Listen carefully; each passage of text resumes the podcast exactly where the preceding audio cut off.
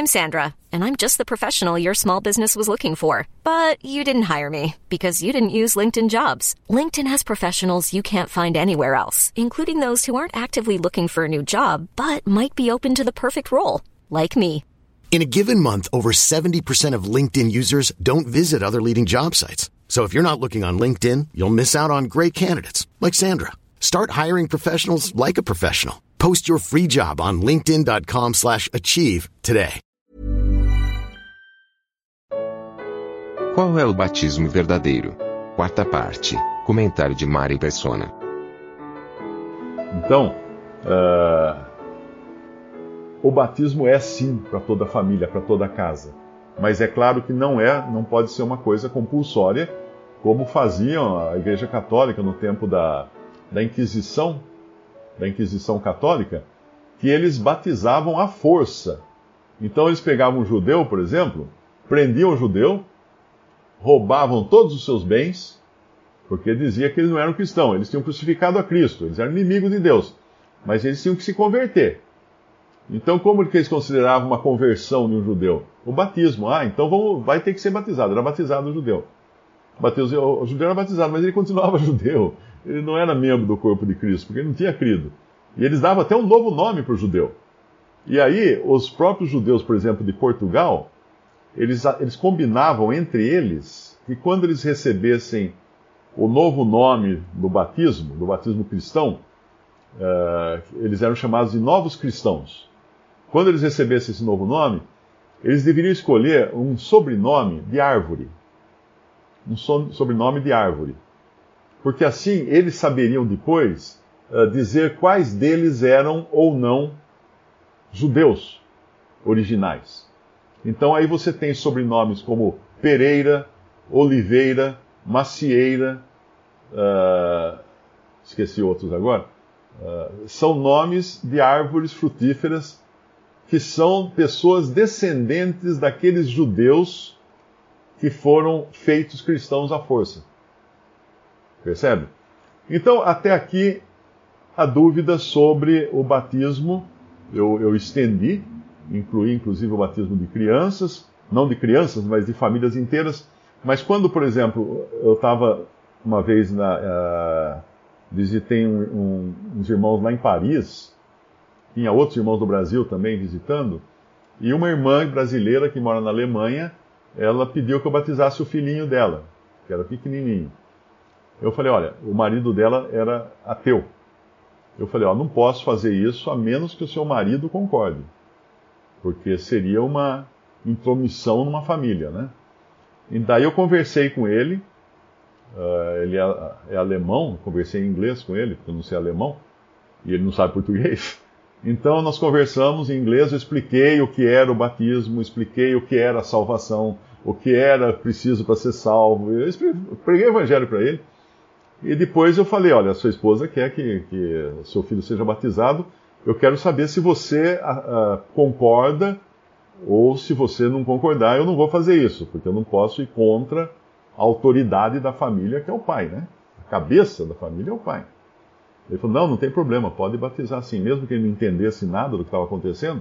Então nós fomos na banheira do apartamento da, da, casa daquele irmão que nós estávamos e eu batizei o menininho ali. Uh, alguns lugares eu já vi irmãos batizando a pessoa com uma tigela de água, já vi lugar que colocou debaixo do, do chuveiro ou de uma torneira.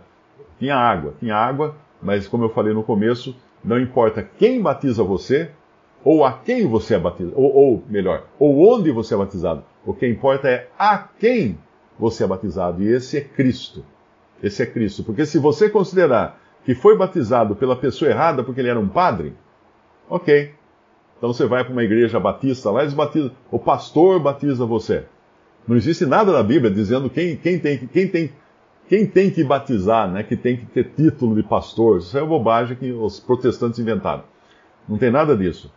Mas vamos dizer, você foi batizado pelo padre, não aceitou porque foi um padre, aí você vai e pede para um pastor batizar. Amanhã esse pastor foge com todo o dinheiro da igreja. como, é, como já aconteceu muitas vezes, né? Fugiu com todo o dinheiro da igreja. Tem uns, tem uns que me escrevem perguntando assim: o que, que você acha da igreja tal? Eu pergunto assim: é aquela que o fundador fugiu com 20 milhões de reais? que ele roubou da igreja e foi preso e está sendo processado por isso? É essa? O que, que eu acho? Não precisa falar o que eu acho. Uh, então, uh, aí você é batizado pelo pastor que depois ele foge com o dinheiro da igreja. Aí você vai falar o quê? Não, então aquele batismo não valeu. Precisa batizar por outro. Então você vai ser batizado por 300 pessoas no final, porque como é que faz? Se você tiver que obter atestado de idoneidade de quem batiza, não é de quem batiza, de quem batiza que você tem que ter atestado de idoneidade. É da pessoa a quem você é batizado. Eu pergunto, você considera Cristo idôneo? Então, resolvido o problema. Ah, mas e não é a igreja batista que batiza certo, a igreja presbiteriana que batiza certo? Nenhuma igreja batiza. Você viu lá Filipe com o eunuco?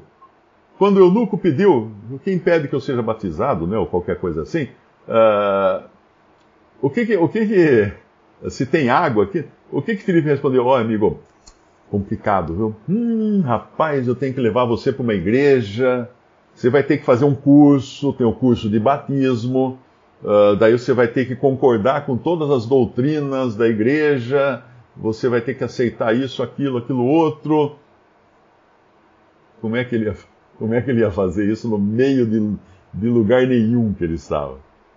Mas uma outra coisa importante, agora eu me lembrei agora do, do batismo, tem, uma, tem um outro erro que é cometido por muitos cristãos quando se fala do batismo, eu devia ter incluído isso lá na explicação do batismo, que é achar que João, capítulo 2, não, capítulo 3, esteja falando de batismo. Nessa passagem aqui, quando Nicodemos, capítulo 3, versículo 1, e havia entre os fariseus um homem chamado Nicodemos, príncipe dos judeus, este foi ter de noite com Jesus e disse-lhe: Rabi, bem sabemos que és mestre, vindo de Deus, porque ninguém pode fazer esses sinais que tu fazes se Deus não for com ele. Jesus respondeu e disse-lhe: Na verdade, na verdade te digo que aquele que não nascer de novo não pode ver o reino de Deus. Disse-lhe Nicodemos: Como pode um homem nascer sendo velho? Pode porventura tornar a entrar no ventre de sua mãe e nascer? Jesus respondeu: Na verdade, na verdade te digo que aquele que não nascer da água e do espírito não pode entrar no reino de Deus. Ele falou duas coisas distintas aí. Um é não pode ver o reino e outro não pode entrar no reino. O que é nascido da carne é carne, e o que é nascido do espírito é espírito. Não te maravilhes de te ter dito, necessário vos é nascer de novo. Bom, muitos usam essa passagem dizendo que o novo nascimento acontece no batismo. Bom, se o novo nascimento acontece no batismo, então Simão, o feiticeiro, o mago, uh, nasceu de novo teria nascido de novo, então, porque ele foi batizado, não é? Não está falando aqui, o senhor não está falando aqui da, uh, da água, né? Tem que nascer da água e do Espírito? Então, o batismo não é nascimento da água e do Espírito? Não. Não do jeito que é interpretado nas religiões. Porque tem, existe mais de uma água. Não é? Existe a água natural. O que a água natural pode fazer por alguém? Matar a sede, no máximo, dar banho na pessoa, limpar a sujeira do corpo, mas a água natural, ela não tem qualquer poder espiritual, muito menos de fazer uma pessoa receber vida. Porque o novo nascimento, na realidade, não é ainda a salvação. A pessoa precisa nascer de novo, nascer de novo, aí ela precisa crer em Jesus. Aí ela precisa ser selada com o Espírito Santo. Aí agora ela está salva. Percebe?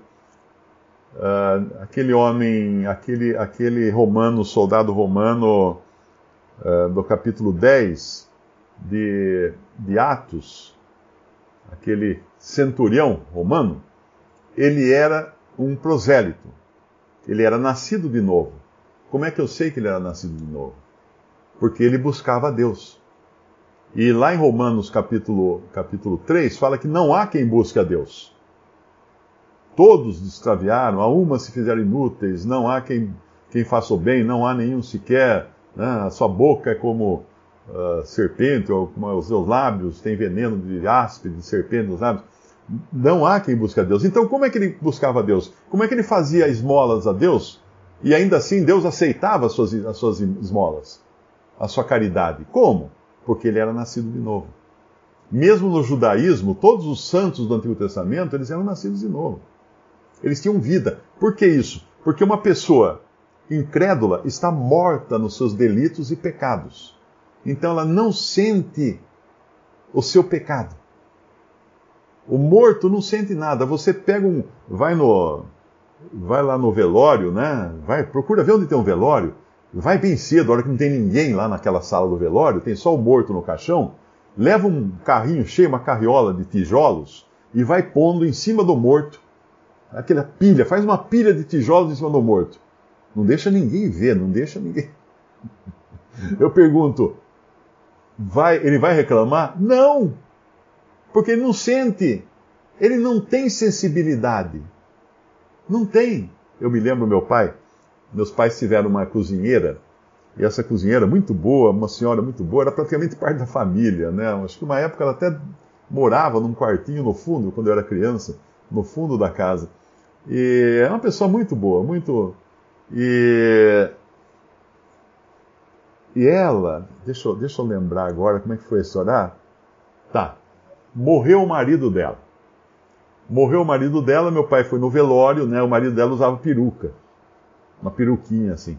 Aí morreu o marido dela, meu pai foi no velório. Então, naquele tempo não tinha lugar de velório municipal, nada, era na casa, né? Todos os, uh, o caixão era levado na casa da pessoa, fazia o velório na, na sala e dali ia para o cemitério. Às vezes ia todo mundo carregando até o cemitério. Às vezes nem tinha carro de, de velório, algumas cidades menores. Uh, carro de, de, de, de defunto. Então meu pai na sala ali, né, sentado tal, todo mundo em volta, né, velando o corpo, de repente a peruquinha do homem com a, com a sudorese, porque quando uma pessoa morre, ela começa a transpirar. O corpo começa a transpirar. É uma coisa natural de acontecer, não porque ele está vivo, é porque não, vai começar a soltar os fluidos, os líquidos, né? E com isso a cola da, da peruca, acho que dissolveu e a peruca escorreu para trás no caixão. Aí a, essa senhora, né, que pediu para que todos saíssem da sala. Aí todo mundo saiu, foi lá para fora, ela pegou, pôs a peruca no lugar, colou certinho e tal, chamou todo mundo para entrar, entrou todo mundo, sentou, daí todo mundo lá, né, velando o corpo. Daqui a pouco a peruquinha up, escorrega para trás. Aí ela convidou todo mundo para fora, saiu todo mundo, voltou todo mundo, a peruca estava no lugar. Aí meu pai falou assim: Como é que a senhora fez que agora a peruca não está mais caindo? Eu falei assim: ah, seu Mário, nós pregamos duas taxinhas, né? Porque tá morto mesmo. Não vai, não vai sentir nada. Então eles pregaram duas taxinhas na cabeça do morto para a peruca não, não descer.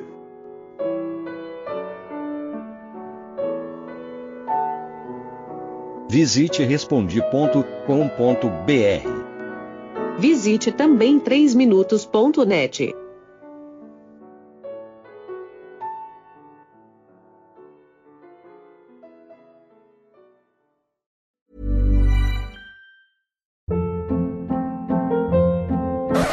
Hold up. What was that? Boring. No flavor. That was as bad as those leftovers you ate all week. Kiki Palmer here, and it's time to say hello to something fresh and guilt-free. Hello Fresh. Jazz up dinner with pecan-crusted chicken or garlic butter shrimp scampi. Now that's music to my mouth. Hello Fresh. Let's get this dinner party started. Discover all the delicious possibilities at hellofresh.com.